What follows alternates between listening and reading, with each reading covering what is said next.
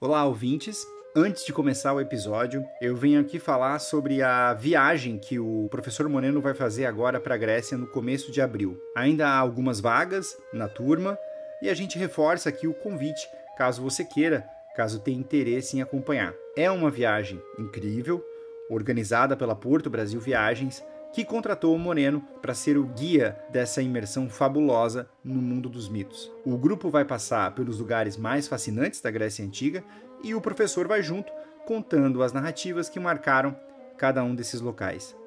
Eu fui a essa viagem no ano passado e digo com total tranquilidade que ela transformou a minha relação com a cultura clássica e eu recomendo muitíssimo. E é uma recomendação sincera, viu? Eles não nos pagaram nada, isso aqui não é um publi. O link para saber mais está na descrição deste episódio. Olá, amigo. Seja bem-vindo. Eu sou o professor Moreno e você está ouvindo mais uma vez um episódio de Noites Gregas, o nosso podcast dedicado aos mitos e às narrativas que herdamos do mundo antigo. Olá, e eu sou o Felipe Speck, e este episódio vai mostrar como Dionysus chegou ao Olimpo. Este case Dionysus, como a gente intitulou o episódio, vai falar sobre a formação do Dodecatheon e, especialmente, por que a inclusão de Dionysus foi fundamental para a constituição desse seleto grupo VIP dos Doze Deuses. Antes de começar, cabe a mim mais uma vez fazer um anúncio importantíssimo, meu caro ouvinte, minha cara ouvinte. O Noites Gregas vai começar agora uma longa e belíssima jornada. A partir da semana que vem, começam as aulas do novo módulo do curso Mitologia na Arte, que dessa vez é sobre nada mais, nada menos do que a saga de Troia, desde o pomo da discórdia até o cavalo de madeira, passando por inúmeros personagens que povoam o coração da mitologia. A Helena, o Paris, o Aquiles, o Agamenon, Ulisses, Heitor, Príamo, enfim, toda essa turma junta aí em uma das histórias mais importantes da literatura universal. Tudo isso pela voz do Moreno e pelas obras dos principais artistas do Ocidente. Apoie o podcast na modalidade Deus e mergulhe de cabeça na mitologia. Feito o aviso, vamos ao que interessa, que é saber qual foi o caminho de Dionysos até Olimpo e quem são os outros 11 deuses que formam o Dodecatheon. Bom episódio!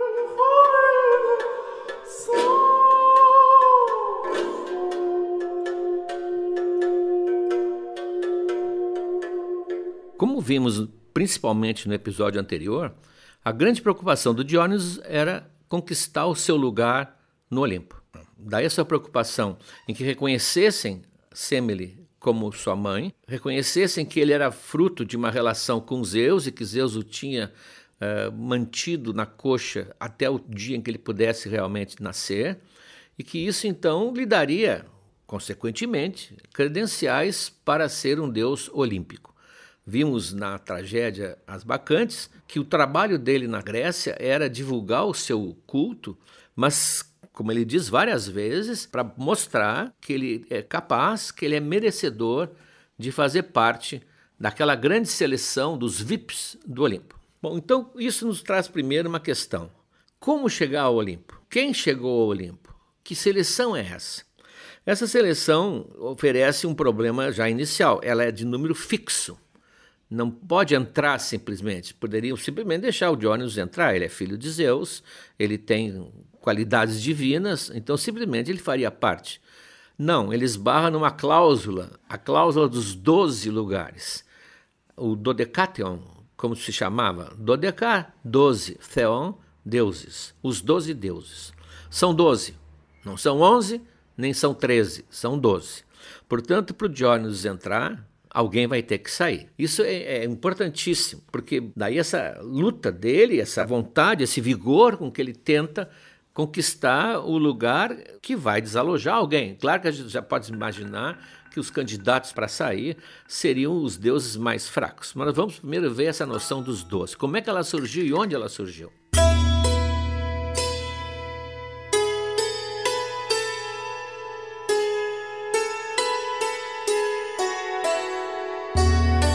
Primeiro registro importante de serem 12 é quando o Pisístrato em Atenas, é mais ou menos em 520, 520 e poucos antes de Cristo, ele coloca num, faz um altar importantíssimo no centro de Atenas, o altar dos doze deuses.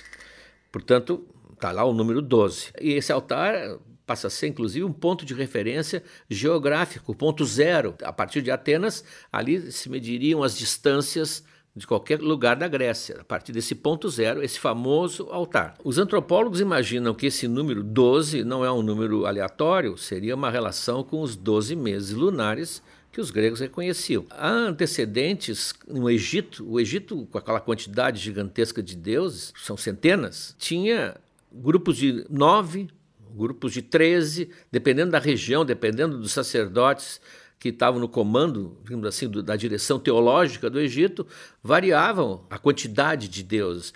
A Grécia não teve essa profusão divina e é pelas histórias que a gente tem contado e as histórias que nós vamos contar, a gente vê que os mais importantes, mais ou menos, nós conhecemos. Não são só 12, mas os mais importantes nós conhecemos. Talvez o ponto mais claro em que isso apareça é no hino de Hermes, que nós vimos quando vimos o episódio de Hermes, quando ele rouba aquele gado de Apolo, esconde lá num bosque obscuro e mata uma res e assa essa res. Nesse momento, ele divide a carne da res, ele está fazendo um sacrifício. O sacrifício de sangue pressupõe cozinhar a carne para que a fumaça chegue até o Olimpo. Os pedaços não vão ser devorados por deuses, mas se fosse uma cerimônia normal, haveria participantes ali em volta e a carne seria dividida é, uma espécie assim de convivência através do alimento. Não tinha. O Hermes está fazendo aquilo de fanfarrão, porque ele quer ser Deus. Tanto que ele começa dizendo para a mãe dele por que, que ele não está lá no Olimpo, se ele é filho de Zeus. E nesse momento ele divide a carne em 12 partes exatamente deixando o número exato dos deuses que estão lá no Olimpo, é, eles incluindo, é claro, que estariam ali naquele momento repartindo aquele sacrifício. Então, esse número 12 ele vai se repetindo e termina se fixando. Então, por isso, o Dodecatheon é esse camarote VIP do qual o Diógenes quer fazer parte. Ele acha que ele tem direito de fazer parte, como Hermes também achava e conquistou. Por que será que a imaginação grega e a mitologia grega criou isso? A ideia é muito simples. Criando-se um panteão, esse de 12, criando-se essa seleção de 12, isso valeria para todas as regiões da Grécia. Na Grécia, nós sempre mostramos aqui, era uma colcha de retalhos, uma colcha de reinos, com crenças, com posições políticas totalmente diferentes umas das outras, tanto que guerreavam muito umas com as outras. Com isso, estaria se fixando um conjunto supranacional. São esses os doze. Claro que cada região podia ter também os outros deuses de sua preferência, até por razões geográficas, né? talvez na Sicília a Perséfone fosse muito cultuada, porque seria a ilha dela, e outros lugares tinham também outros deuses de sua preferência, mas esses doze passam a ser nacionais. Quer dizer, a Grécia está criando uma, uma, ideia panelênica né, do que, que é a cultura grega, o que, que é essa comunidade, a comunidade que respeita e cultua esses doze deuses. É uma espécie assim de integração e eliminação de questões locais, questões paroquiais, como se diz. Bom, o problema é que já começa que nem sempre os 12 são os mesmos. É, sempre tem gente que quer tirar um, colocar outro. Há os deuses que são garantidos, chamaríamos hoje os confirmados. Ah, é evidente que ninguém mexeria em Zeus, nem na Hera, nem na Atena, nem no Apolo, nem na Artemis. Mas começa a chegar ali, por exemplo, a Deméter. A Deméter ela é mais uma deusa telúrica da terra, ela é quase uma representante da Gaia, da fertilidade da terra. Então, às vezes, ela não aparece no time. O Hades raramente aparece porque ele não está lá em cima. Hades tem a sua vida no mundo dos mortos, que é um mundo subterrâneo. A Perséfone, para começar, não existe grande atuação da Perséfone como deusa. Ela é mais como vítima daquele sequestro por parte do Hades, e depois ela passa a ser uma interlocutora com aqueles que vão até o mundo dos mortos. Todo mundo que desce ao mundo dos mortos termina falando com a rainha, que é muito simpática, é uma Grace Kelly, assim, mas ela não tem estofo, então ela não aparece nos 12. O Ares, em algumas regiões, ele é retirado, aquela antipatia contra o Ares, mas no fundo, no fundo, nós temos um grupo raiz. Primeiro nós temos cinco dos seis irmãos primitivos, os filhos de Crono. O Zeus, a Hera, o Poseidon, a Deméter, e a Estia, essa aí é realmente sempre a candidata, até porque ela é modesta, ela renuncia a tudo, ela é o tipo da pessoa que pode ser afastada de um grupo que não vai reclamar, coitada. Ela é a vítima por natureza. Depois desses cinco, são irmãos primitivos, vem mais sete da segunda geração. Há várias gerações no Olimpo. São os filhos de Zeus. Ou de Hera, porque teve um. O caso Hefesto teria sido filho só dela. Aí vem Atena, Afrodite, Apolo, Artemis, Ares, o Hefesto e o Hermes. Portanto, em termos de DNA, são todos do mesmo tronco. Claro, sempre que alguém pensa em tirar deuses, Deméter é uma delas e Este é outra. O Dionysus estaria de olho na vaga da Este, que realmente ele vai conquistar, como se fosse o Supremo Tribunal Federal. Só que o Olimpo não são esses doze deuses só que moram lá. O Olimpo abriga um monte de gente gente necessária para serviços e outras que nós vamos ver agora que foram conquistando o direito de estar lá em cima. Primeiro, Hebe, que é a filha de Hera com Zeus, a jovem, belíssima, inocente, que mais tarde vai ser a mulher de Hércules. Depois, aquela deusa dos partos, que já apareceu no parto de Leto, quando nasce o Apolo e a Artemis, a Ilítia. Ela é a deusa dos partos e sempre comandada por Hera, que domina esse setor. Depois a Íris. A Íris é a mensageira dos deuses. O mensageiro é o Hermes, mas a mensageira é a Íris. E vocês veem ela sempre quando passa no céu pelo rastro que ela deixa, com o seu arco colorido. Ela está lá sempre, é uma estafeta, está sempre à disposição dos deuses. A Leto, a mãe de Apolo e Artemis, mora lá. O Eros, importantíssimo, mora também lá. Ele nunca entrou nos 12 porque ele não é um deus olímpico, ele é um sempre representado como aquele jovem uh, meio inconsequente como é o amor. Depois o Hélio, o Hélios, o Sol, também é um deus de segundo escalão. A Dione, que é uma figura que a gente raramente lembra, que é a mãe de Afrodite. Pois quando Afrodite se fere no combate lá da guerra de Troia, o Zeus manda, vai lá com a, com a tua mãe, a Dione, que ela vai te fazer um curativo. Ela está lá, está em volta. E tem aqueles que foram chegando. O Ganimedes, vai ver nos Amores de Zeus, é o jovem Efebo que Zeus leva para o Olimpo para servir a sua mesa e a sua cama também. A Psique, vocês que acompanharam o episódio de Eros e Psique, ao casar com Eros, ela tem direito também. Mais tarde, o Hércules, isso será visto depois. Quer dizer, tem vários moradores lá também. Mas o Dionísio não quer ir morar no Olimpo. O Diógenes quer figurar nos doze.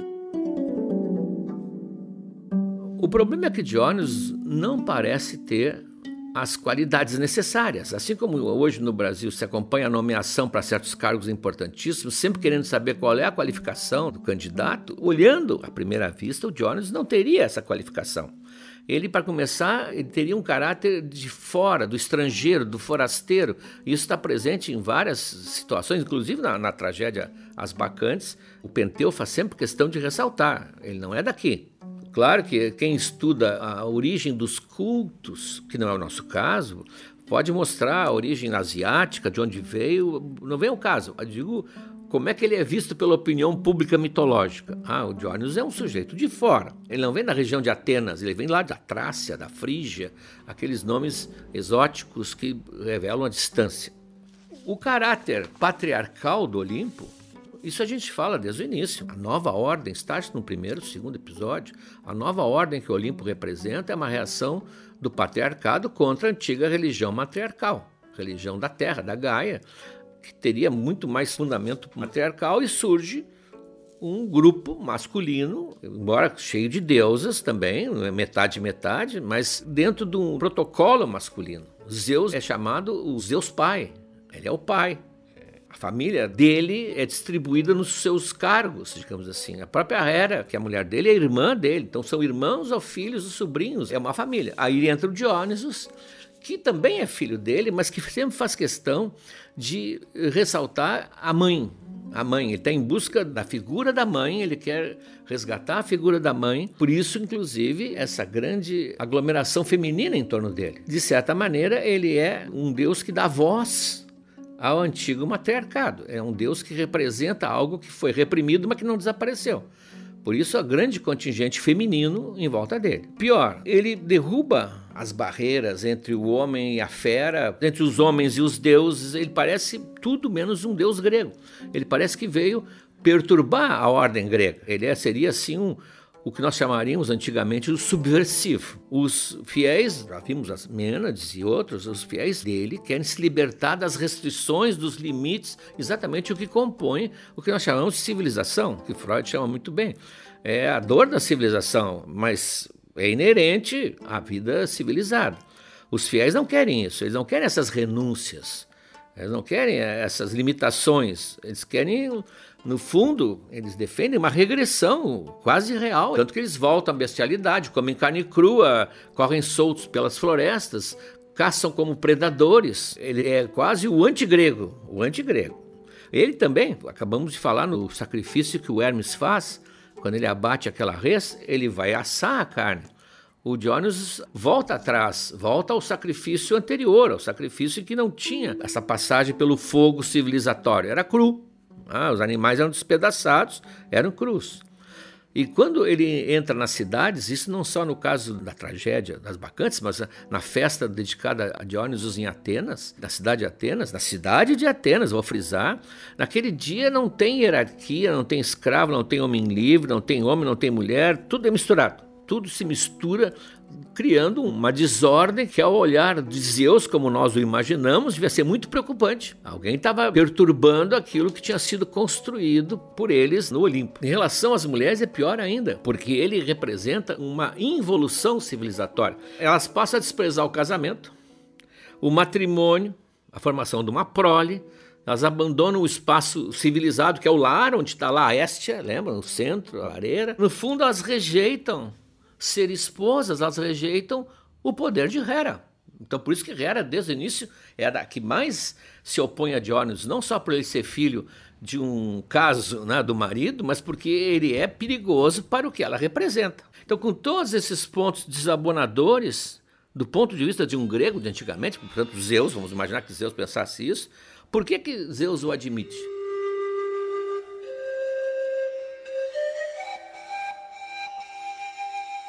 Não vamos dar a Zeus o poder de decidir sobre o que vai acontecer na mitologia. Ele faz parte da mitologia. Foi a imaginação mitológica dos gregos que fez Zeus ser assim e que vai fazer Zeus admitir a presença de Dionysos no Olimpo. Por uma razão muito simples, e por isso que a, que a mitologia grega nos fascina. Eles escolheram os gregos, organizar os deuses dele como se fosse uma família com todas as tensões, afeições, hostilidades, rivalidades que uma família normal tem.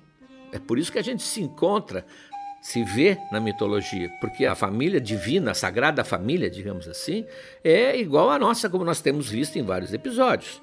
Então, como qualquer família da Grécia Antiga, né, a família dos deuses era patriarcal e tal, mas algo tinha de ceder. A ideia de que a ordem nova, introduzida pelo Olimpo, tinha destruído, calado, extinguido a ordem antiga, telúrica, evidentemente que é uma ideia infantil. Tudo continuava vivo, subterraneamente. Então, o Dionysus vai ser aceito por Zeus por uma medida quase política, não é Zeus que aceita, repito. A imaginação grega fez com que se abrisse.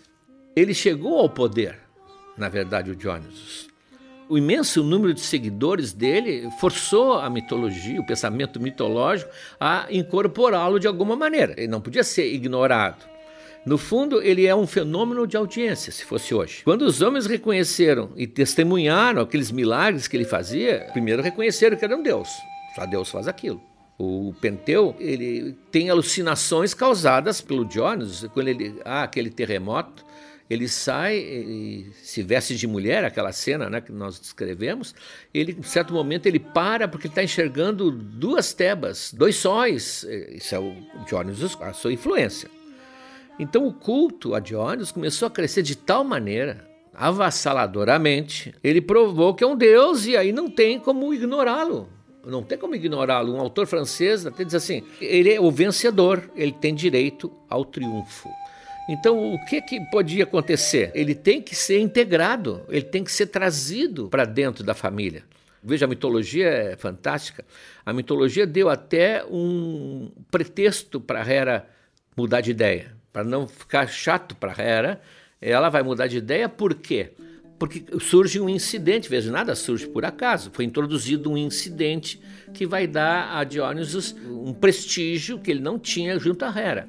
Aquele episódio que nós narramos quando o Hefesto, filho rejeitado, dá a Hera um trono especial, um presente feito por ele e que um trono que é uma armadilha que aprisiona a Hera. E ninguém consegue soltá-la de lá. O Ares tenta e volta cabisbaixo, porque foi derrotado pelo Hefesto, que o esperou com tições incandescentes. E aí, nessa história, o Dionysus diz: Deixa comigo. Nós vimos aqui, ele desce, traz, deve ser néctar, o vinho divino para o Hefesto, eles tomam algumas e daqui a pouco estão os dois um braço passado um por cima do ombro do outro e sobem meio cambaleando, mais o Hefesto do que ele, porque ele, Dionysus não é assim tão fácil na queda, sobe para o Olimpo e ele solta a Hera e tudo fica bem. Por causa disso, lembram, o Hefesto ganha a mão de Afrodite. E o Dionysus, a Hera já não acha ele tão mal assim, porque ele a salvou, então deve ter dito para os Zeus, de noite, quando eles iam dormir, olha, eu não me importo mais que esse jovem venha para cá. É aquela conversa que soluciona tudo. Quando Zeus acena, a candidatura dele é bem vista, a imprensa não vai entrar aqui. Quando Zeus acena pessoalmente para o Dionysus que tudo está se encaminhando para ele finalmente conquistar o seu lugar, ele pede autorização para descer ao mundo dos mortos. Ele vai conversar com o Hades para soltar sua mãe, ele quer que a mãe, a Semele, volte à vida. E também uns dizem Ariadne, que estaria lá também morta. E ele vai realmente trazer as duas de volta. E quando ele subir ao Olimpo, vai levar as duas com ele. Então ele é assim, é bem meio brasileiro. Né? Ele chega lá com, com a mãe e, e, e com a mulher. Já me convidaram, então eu estou aqui, não vai fazer mal, né? Mais duas, ele vai trazer. Vão ser mais duas ocupantes do Olimpo.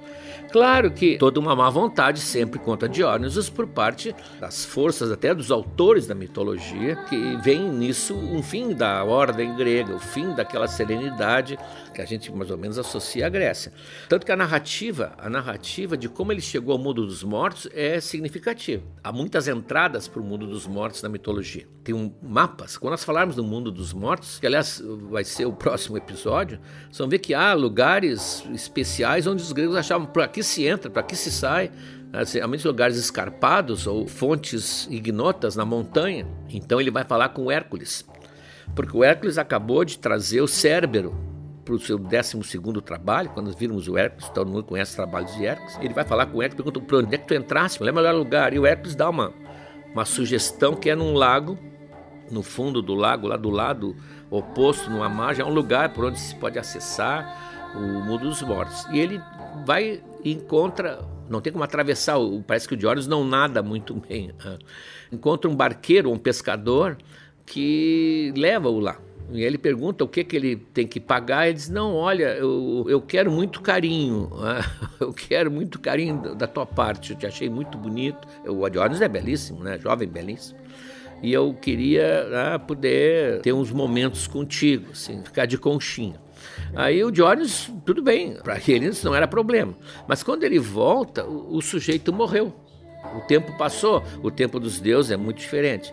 Então, esse mitólogo, esse narrador, que é grego também, é do século III a.C., por ali, ele diz que então o Diógenes, fiel à palavra, pega uma figueira, corta um ramo de figueira, faz com a figueira, ele esculpe um pênis, como se fosse um. Só que não era vibrador, né? esculpe um pênis e ele vai até o túmulo desse barqueiro ou pescador e paga a sua dívida. As más línguas existem em toda parte.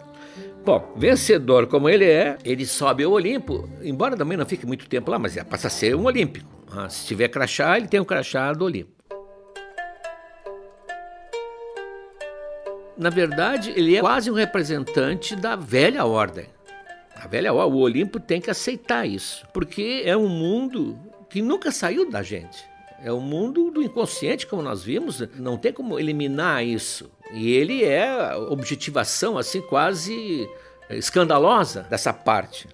Zeus, ele deixou entrar, porque Zeus nunca se pode duvidar da sabedoria de Zeus, porque no fundo é a sabedoria de quem criou o mito. Ele é um elemento subversivo, perturbador, que desagrega, e isso foi visto como um sinal de derrota, que Zeus está ficando fraco. Ele teve que ceder às forças aquelas subterrâneas que ele achava que tinha vencido. Mas nós sabemos que elas nunca perderam sua força. Então, na peça que nós vimos no episódio anterior, os velho Tiresias e o velho Cadmo fazem questão de dizer para o Penteu que o Dionysus é muito forte, que ele veio e já está aí para ficar. E o conselho que eles dão para o Penteu, e o Penteu não quis ouvir, parece que Zeus ouviu. Aceitar essa novidade, aceitar o Dionysus, tornar o Dionysus um aliado, ou no fundo integrá-lo na família. Zeus era sábio demais para deixar de fora uma parte fundamental da vida humana.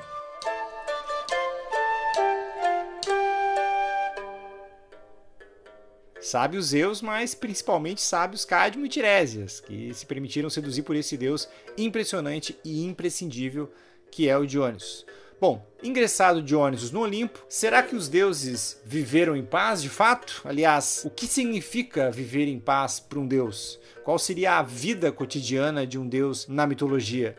O material exclusivo deste episódio tem uma tradução nossa do Lacarrière de um texto que trata desse dia a dia dos deuses do Olimpo e também dos deuses do Valhalla, que é o palácio celestial da mitologia nórdica. Indo adiante, além da vida cotidiana, como é que era o trono de Zeus? Como é que era o trono da Hera? E onde sentava cada um deles? Material exclusivo também traz um texto do famoso classicista Robert Graves, autor de romances e livros de mitologia, uma tradução do Noites Gregas, de um texto que faz um recorrido completo do Olimpo e de seus ocupantes incluindo o novato Dionysus. Na semana que vem, tem mais uma hora do oráculo com resposta de perguntas enviadas pelos apoiadores e uma insólita historieta sobre Aristóteles. E também na semana que vem, como eu disse antes, começam as nossas aulas sobre a saga de Troia. Dê um pulo lá em noitesgregas.com.br, apoie o nosso podcast, ajude a manter esse projeto no ar e acompanhe essa fabulosa jornada. Até logo!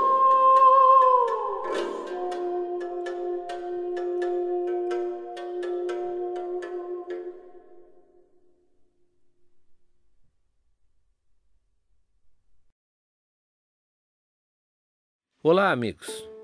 Chegamos agora ao terceiro ano do Noites Gregas. Já contamos muitas histórias, mas tem muito mais pela frente. Tem toda a Ilíada, a Odisseia, as Metamorfoses de Ovid e muitas outras coisas.